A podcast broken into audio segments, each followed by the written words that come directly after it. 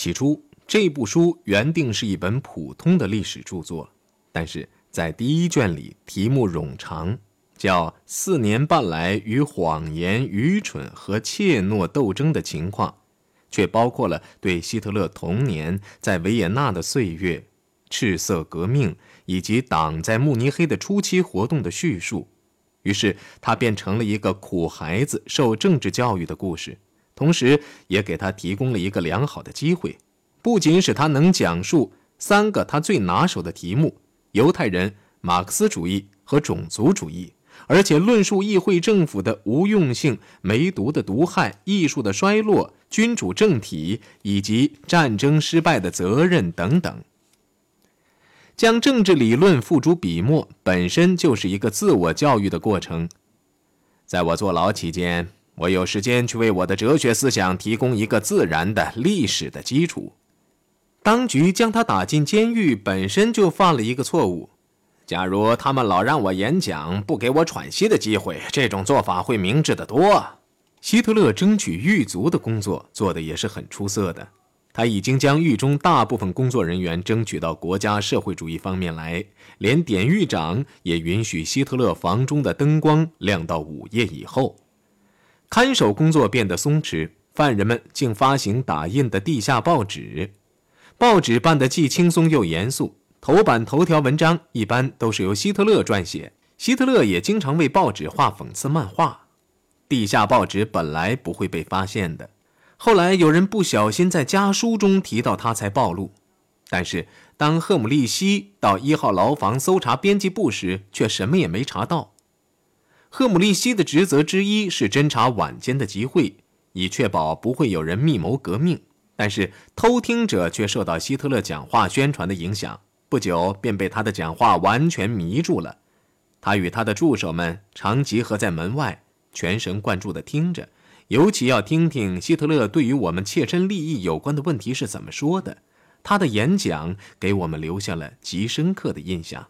希特勒总是用“万岁”结束会议。这个时候，人们便不约而同地唱起在起义那天格里戈尔·斯特拉塞尔那组改编的歌词：“即使他们将我们出卖，或许我们当牲口虐待。我们深知我们的事业忠诚祖国，责无旁贷。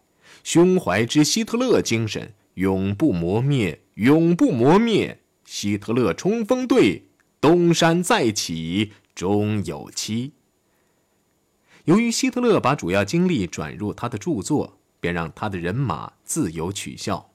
一天晚上，十多个人逼他做了一次老式的农民恶作剧游戏。他们用锅黑涂黑了脸，用床单裹住身子，拿着火钳和扫把开进七号牢房。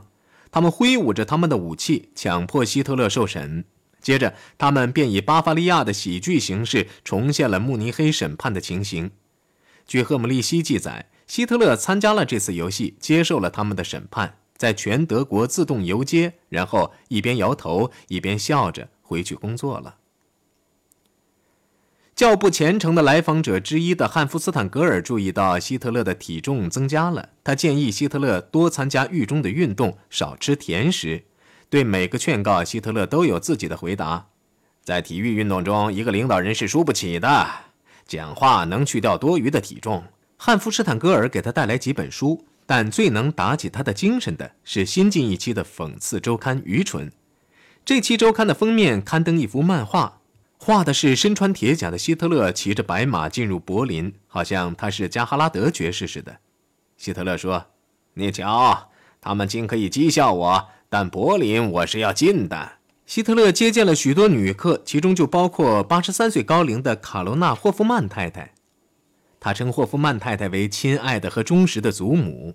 老太太个子矮小，却仍有几分姿色。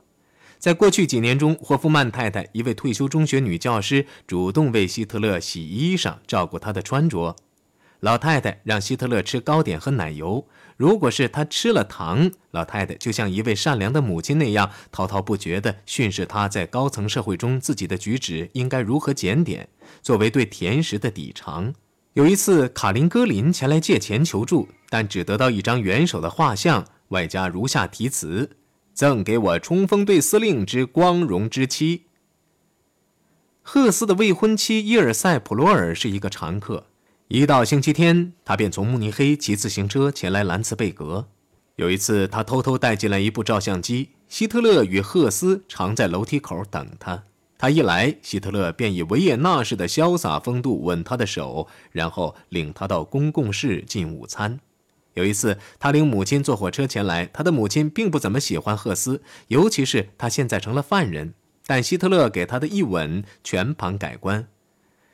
我母亲是完全不问政治的，但一回到慕尼黑，她便参加了党，全是那次首吻之故。豪斯霍夫也曾来探望过赫斯，给他带来了政治书籍、政治地理的书籍和文章，包括哈尔福特·马金德的著作在内。他有时也去看希特勒，但从不单独前往。我是有意这样做的，他后来说：“我总有这样的感觉。”希特勒有那种受过教育不多的人对受过科学教育的人的不信任感。也许这是因为豪斯霍夫教授曾表示过，赫斯不应该步入政界，而应该继续其学术生涯所引起的；也可能是因为教授曾公开视起义为悲剧是错误的原因。他知道希特勒在写自己的政治自传，也知道他曾与赫斯讨论过生存空间问题和地理政治问题。但我有这个印象，也完全相信。希特勒对这些问题毫无所知，连理解他们的正确观点也没有。了解到赫斯和希特勒谁也不懂地理政治后，豪斯霍夫教授便向他们讲解拉扎尔著作的第二版的基础，但毫无用处。希特勒只从地理政治中取其所需。赫斯虽然崇敬这位教授，但已经拿定主意要当希特勒的贴身秘书，并把一生献给国家社会主义。时至今日，他已是领袖的心腹。他证实希特勒确实厌恶有损于党的争吵，且正忙于写书。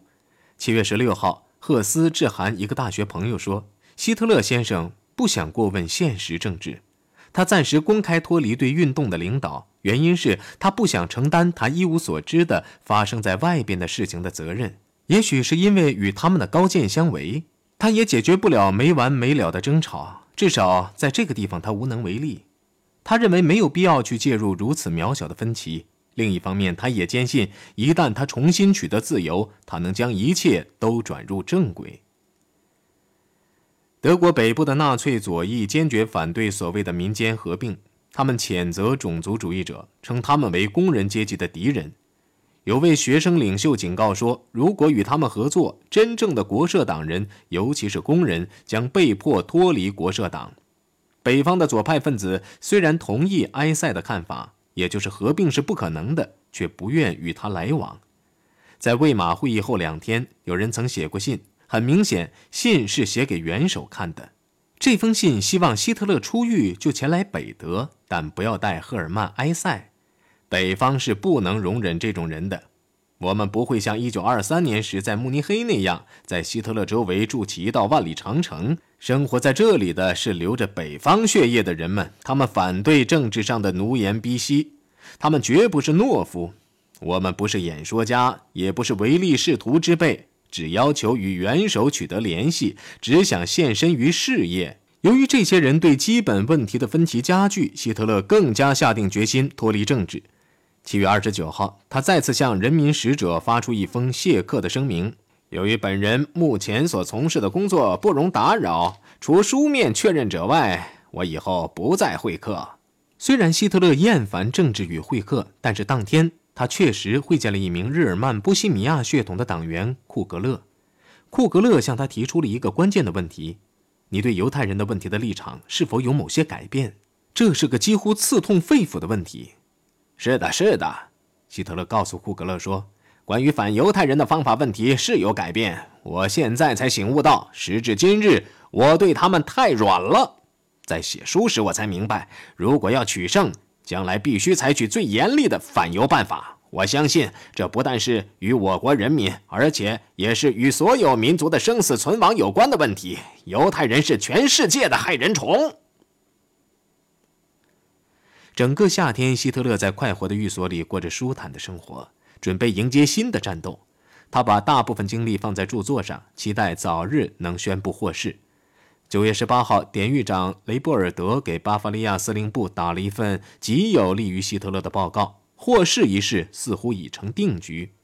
这个报告说，服刑数月来，希特勒严守纪律和秩序，历来合作谦虚谨慎，对人彬彬有礼，特别是对本机关之官员。在报告末尾，雷布尔德预言，释放后，希特勒不会再从事暴力或非法活动。毫无疑问，在监狱期间，与先前相比，他变得更加沉静、更加成熟、更加深思熟虑。他并没有考虑反对现行政府的行动。开始，雷布尔德的强烈要求似乎肯定能使希特勒于初秋获释，但是巴伐利亚州警察局于九月二十二号密报内务部，提出务必在十月一号释放希特勒。如果他被意外释放，出于安全的考虑，他应该被押解出境。他一旦获释，暴乱必然会由他而生，因为他有能量。刑法一处对此建议不予理睬，宣布希特勒可以宣誓出狱。但是司法部长提出申请，理由是犯人肆无忌惮地违反了来访条例。这一申诉得以维持，出狱宣誓也就遭到了否决。希特勒大失所望，但是和从前一样，他很快便克服了沮丧情绪，重新致力于著书的工作。从早到晚，赫姆利希回忆说，一直到深夜，人们都可以听到他屋里的打字机声和向赫斯口述的声音。希特勒也没有忽视其元首的责任。在慕尼黑起义周年纪念日，他深情地向集合在公共室的政治犯发表演讲。他一方面全盘承担责任，另一方面又向他们解释失败的历史原因。领袖的真诚和崇高的道德深深地打动了听众。十一月已经过去，但仍没有近期内出狱宣誓的迹象。他和先前一样坚韧不拔。与此同时，希特勒的一位最有声望的追随者戈林正住在威尼斯旅馆，企图设法向墨索里尼借一笔款子以应急需。戈林虽然伤体还没有痊愈，还需要大量的服药，但是仍竭尽全力效忠他的元首。他的联系人是墨索里尼的一位代理人雷奥纳格雷里。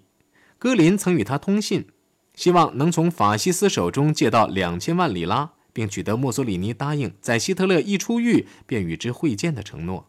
作为报答，国社党将公开支持意大利对蒂洛尔南部提出的领土要求。此举将失去众多的追随者，尤其是在巴伐利亚。很明显，法西斯头子怀疑一个在学习向罗马进军中遭到惨败的政党是否能归还这笔贷款。格林的请求变成了呐喊。从前，法西斯也很弱小，遭到耻笑。他辩解说：“人们不应该相信国社党没有前途，用不了几年，他就会执政。”戈林详细的说明了纳粹党由于支持像南蒂罗尔那样失去民心的事业必然会面临的窘境。他也指出，仅仅用二百万里拉，墨索里尼将会获得多大的好处。为此，你将在我们的报纸上大吹大擂。另外，这二百万里拉最迟在五年内便会归还。几天后，戈林要钱要得更加迫切。如果两个最伟大的民族运动能彼此更加了解，这确实是很好的。在某种意义上说，反犹主义具有国际性，所有国家都应该反犹。十一月已经悄悄过去了，但墨索里尼仍然拒绝承诺，元首也仍然在狱中。十二月中旬，有几名同志获释。关于重获自由，他屡次失望，但他却理智地泰然处之。赫姆利希回忆说：“留在狱中的人尽力准备庆祝圣诞节，他们将公共室布置一新，还支起一株圣诞树。但是在他们装饰圣诞树前，州议会阻止希特勒出狱宣誓的努力最终宣告结束。十二月十九日，巴伐利亚最高法院。”或许是受到那三位参加希特勒审判的外行法官要公开呼吁的威胁的影响，下令立即将他释放。消息是雷波尔德典狱长亲口告诉希特勒的。第二天下午，在狱中服刑了一年多后，希特勒向同志们做了告别，将身上所有的钱给了他们。他与赫姆利希握手告别，并感谢他为自己做的一切。之后，他与雷波尔德挥泪而别。希特勒回忆说：“我离开兰兹贝格时，大家都哭了，我可没哭。我们全把他们争取到我们的事业一边来了。”那天天色阴沉，希特勒简短的问候了前来接他回家的两个人，一个是出版商阿道夫·米勒，还有一个是摄影师霍夫曼。然后他轻松地踏上了那辆旅行车，车的帆布已被支起，用来御寒。由于在狱中不许照相，霍夫曼没有给希特勒照相。这个时候，希特勒叫霍夫曼给他拍照。希特勒在古城门前照了一张，因为城门有点古堡的气氛。霍夫曼问希特勒：“今后怎么办？想干点什么？”我重新开始，从头做起。”希特勒说。在乘车前往慕尼黑的途中，希特勒心旷神怡。他让米勒把车子开快些。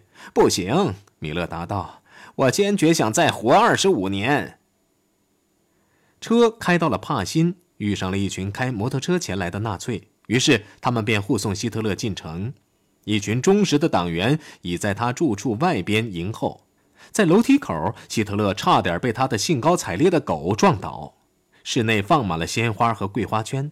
邻居早就给他送来了一桌子食品和饮料，还有一瓶葡萄酒。牢房并没有使他自怜，他并不悔恨在兰茨贝格度过的岁月。相反，他认为牢房生涯对他的发展起了决定性的作用。入狱时，对许多问题我只有本能的认识；刑期加深了我对这些问题的认识，也就是服刑期间，我获得了那种无畏的信仰。那种乐观精神和那种对我们的命运的信心，今后什么也动摇不了这些。希特勒离开监狱时，逆境锤炼了他，对自己的信念也更加坚定。党内的争吵及其政治野心的明显受挫，并没有使他脸红或难堪。返回慕尼黑后，他决心走上一条新的政治道路，他永不再犯以往的错误。先前，他是个有名无实的元首，为别人建立的党奔波操劳。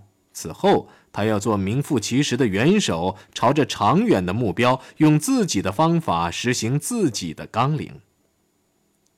他的第一个任务是对形势做出估价。在十二月大选中，国家社会主义集团丢掉了半数以上的席位，选票也从一百九十一点八万张下降到九十点七万张。还有，纳粹党依然不合法，只能在地下活动。积极的一面是，他不但重获自由，将他押解出境的上诉也被新晋为他的出狱而奔波的人取消。奥地利拒绝接收希特勒，这毫无疑问影响了司法部长古尔特纳。在许多民间组织的眼中，出狱后的希特勒是个敢于为主义而献身的圣人。他的种族主义运动尽管在十二月选举中受挫，但仍在蓬勃发展。具有讽刺意味的是，这个发展是产生于那次起义。许多原来在爱国运动中的温和派和激进派中间摇摆不定的人们，由于对那次流产的起义怀有好感，也转到极端主义一边来了。在某种意义上，纳粹党的基础比先前更加雄厚了。党内的两派虽然裂痕很大，互相厮杀，但希特勒有信心设法诱使他们超越分歧而忠实于他。他要成为领袖，而他的追随者也将不得不将人民的目标与他个人政治上的成功等同起来。阿道夫·希特勒这个敢于以身殉义的全国形象，也将成为旗帜、自由和种族纯洁的化身。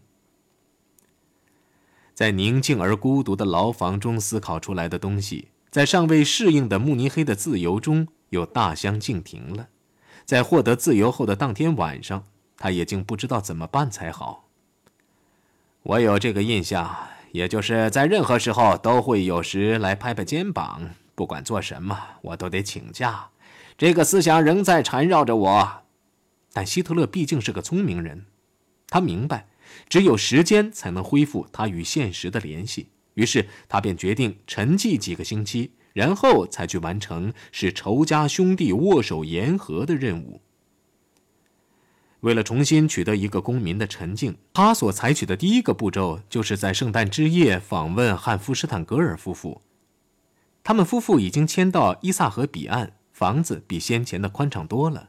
这个区靠近赫尔佐西公园，环境可爱。住着有像托马斯曼那样声名卓著的名人。